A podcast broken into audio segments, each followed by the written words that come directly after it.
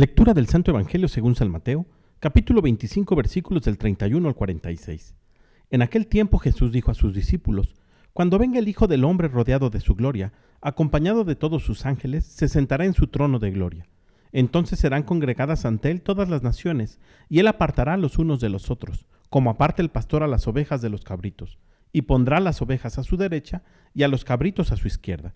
Entonces dirá el rey a los de su derecha, Vengan benditos de mi Padre, y tomen posesión del reino preparado para ustedes desde la creación del mundo, porque estuve hambriento y me dieron de comer, sediento y me dieron de beber, era forastero y me hospedaron, estuve desnudo y me vistieron, enfermo y me visitaron, encarcelado y fueron a verme. Los justos le contestaron entonces, Señor, ¿cuándo te vimos hambriento y te dimos de comer, sediento y te dimos de beber? ¿Cuándo te vimos de forastero y te hospedamos, o desnudo y te vestimos? ¿Cuándo te vimos enfermo o encarcelado y te fuimos a ver?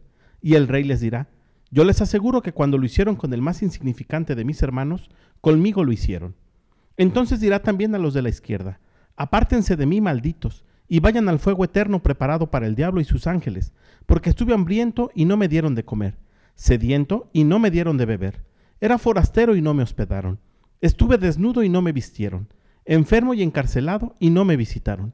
Entonces ellos le respondieron, Señor, ¿cuándo te vimos hambriento o sediento, de forastero o desnudo, enfermo o encarcelado y no te asistimos?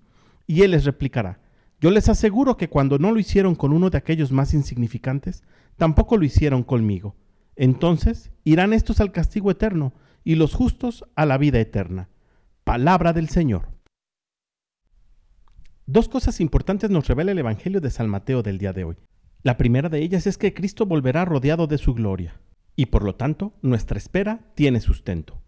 La segunda de ellas es que el juicio final solamente versará sobre la caridad, es decir, sobre el amor. Un amor que se refleja en actos y que se desborda en los más necesitados. Debemos aprender a reconocer que siempre en el otro está la imagen de Jesús y cuando ayudamos al otro, ayudamos a Cristo. Pidámosle al Espíritu Santo que nos dé un corazón inflamado en caridad para nuestros semejantes. Que tengas un gran día y que Dios te bendiga.